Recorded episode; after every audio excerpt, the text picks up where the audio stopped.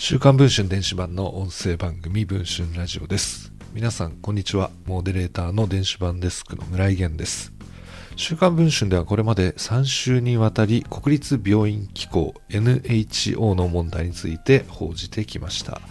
国立病院の総本山とも言われるこの組織ですけれども、その傘下にある病院で看護師が大量退職していたり、また過酷な労働環境で働かされているということを詳しく報じてきました。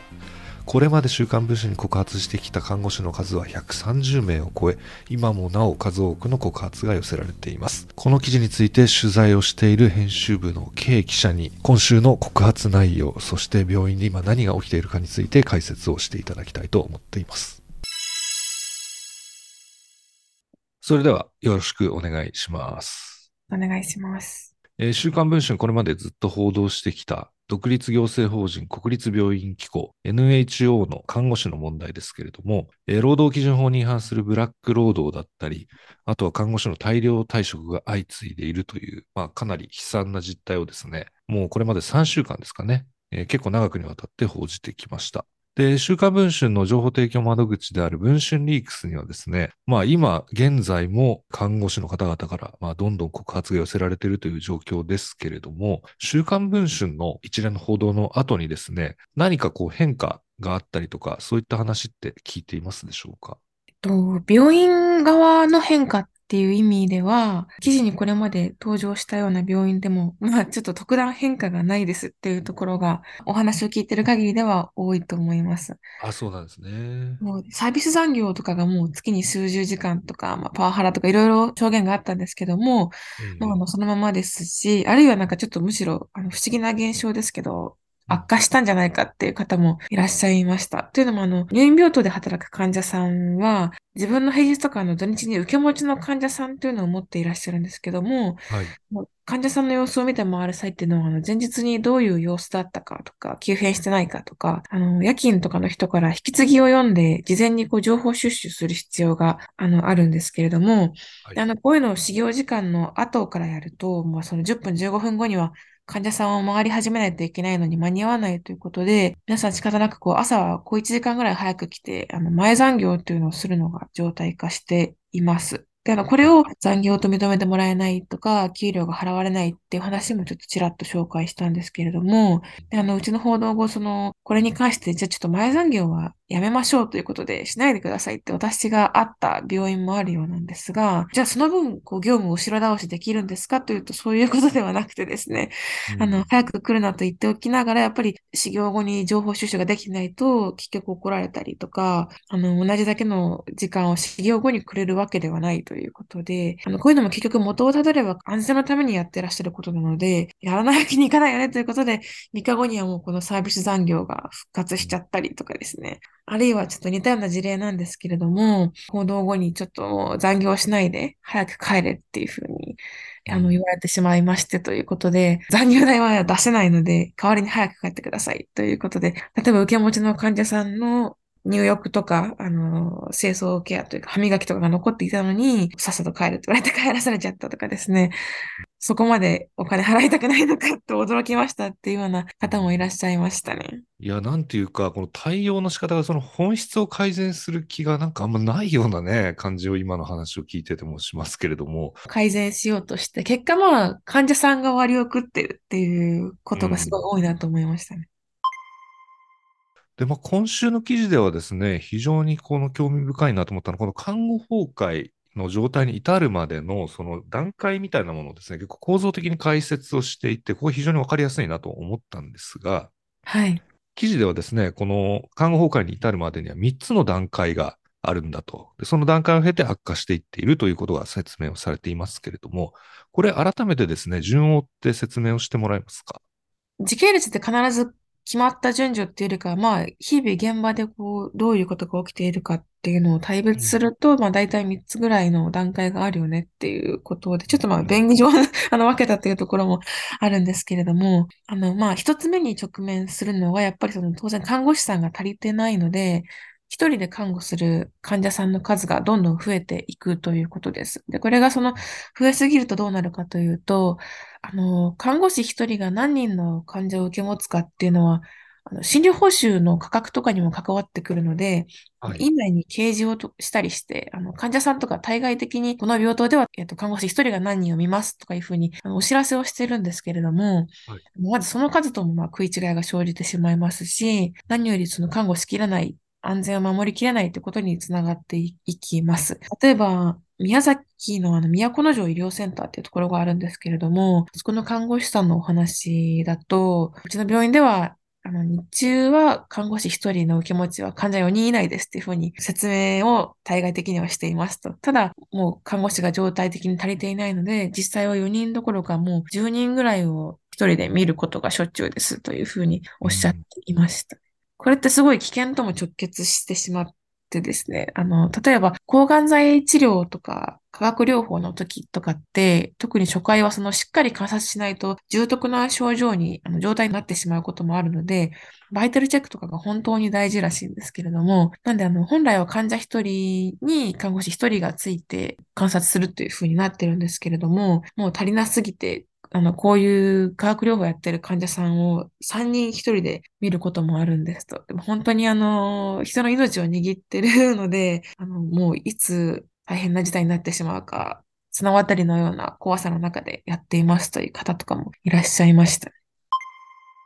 二つ目の段階というのははい。あの、ちょっとさっきの話ともつながるんですけれども、やっぱりその人数不足が次に何が起きるかというと、まあ事故のリスクが増えますということで、わかりやすい例で言うと、ナースコールが鳴っても、まあまず手が空いてる人がいなくて、すぐに駆けつけられないっていうことがよく聞こえてきたかなと思います。で、そういう時ってあの、まあ、大体普段の様子とかからやばそうな人とか、あの、急変した人を優先していくんですけれども、例えば、あの、高齢者の患者さんとかも多いので、トイレに行くにも介助が必要な方とかが結構いらっしゃるんですけれども、でそういう方って、あの、介助してほしい時にはやっぱりナースコールを鳴らすんですが、全然人が来ないので、一人でちょっと行こうとして、で、帰って、まあ、転倒してしまって骨折したりとか、そういう転倒の患者さんがたくさん出たっていうのは、例えばあの、水戸医療センターとかですね、大阪医療センターの看護師さんとかもおっしゃっていたんですけども、あの、そういう事例もたくさん出ているということです。ね。で、あとはその、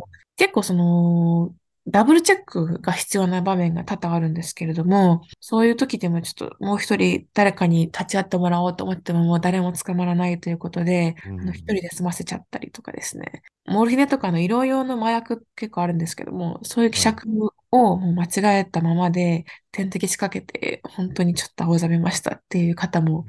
いらっしゃいました。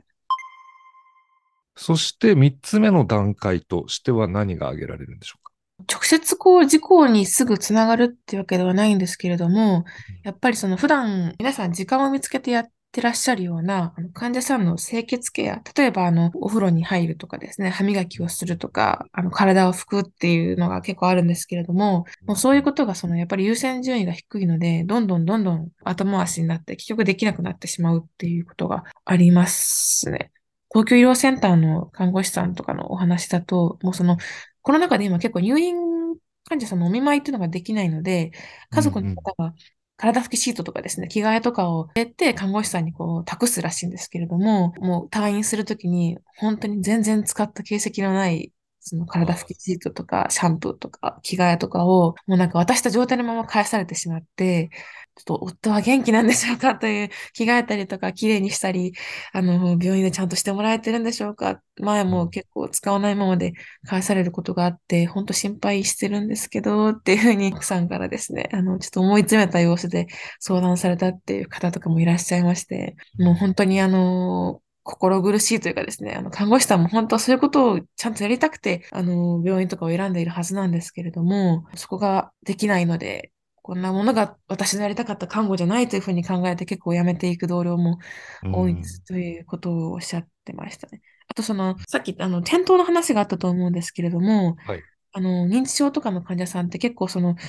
とやっぱり転んだりする危険のある方がいらっしゃるので、あの動きに反応するセンサーとかがつけてあることが多くてですね、このセンサーが反応すると、まあナースコールが鳴ったりするんですけども、やっぱりこれな鳴っても駆けつけられないので、ちょっと多少こうもう手を縛っちゃったりとか、身体拘束をしてしまうことがあるということもおっしゃってました。ね。本来はやっぱり自由にしてほしいんですけれども、ちょっと仕方なく縛っちゃったりとかですね、本当にちょっと患者さんがもうあの、落ち着いているときは、一日一回ちょっと生きているか 確認するだけの日々もあって、本当にちょっとミスマッチを感じているっていう方が多いですね。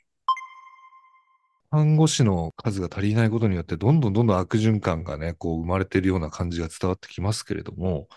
こうした状況にですね、病院側はどのような対応をしてきたんでしょうか？いや、特にまあ、してないっていうか、あの、してない感じなんですね。そうですね。やっぱり看護師さんとかも、これは危険ですっていうことで、つどつどまあ、病院に訴えたりはしてるんですけれども、やっぱりその、構造的な原因っていうのは人がいないことなので、はい。で、あの、で、病院とかでその、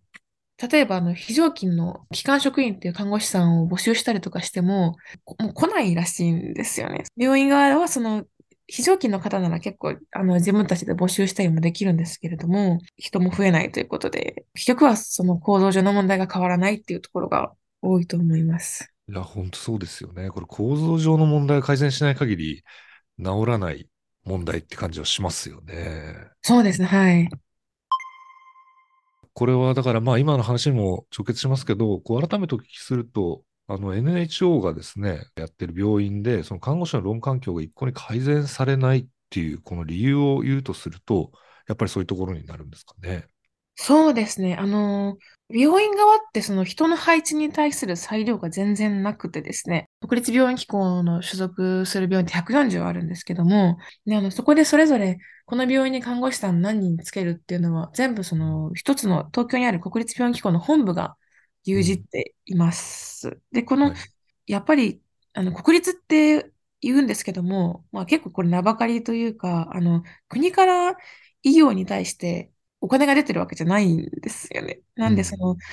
国からその独立行政法人の運営費っていうのは、運営費交付金っていうのがあるんですけれども、これをもう最近その本部ももらってなくてですね、自分たちの収入のみで結構もう経営を成り立たせる必要があるということもあり、はい、あのなかなかその、とにかくもう人件費もそうですけど、あの削れるところを全部削りましょうで、今あるものは一切増やさないようにしましょうっていうような感じでやってらっしゃるのでですね、看護師さんの配置人数っていうのも、診療報酬でその何対何っていう基準があるので、その基準を満たすまあ最低限度ぐらいしかもう配置を本部が認めてくれないということなんですね。でその、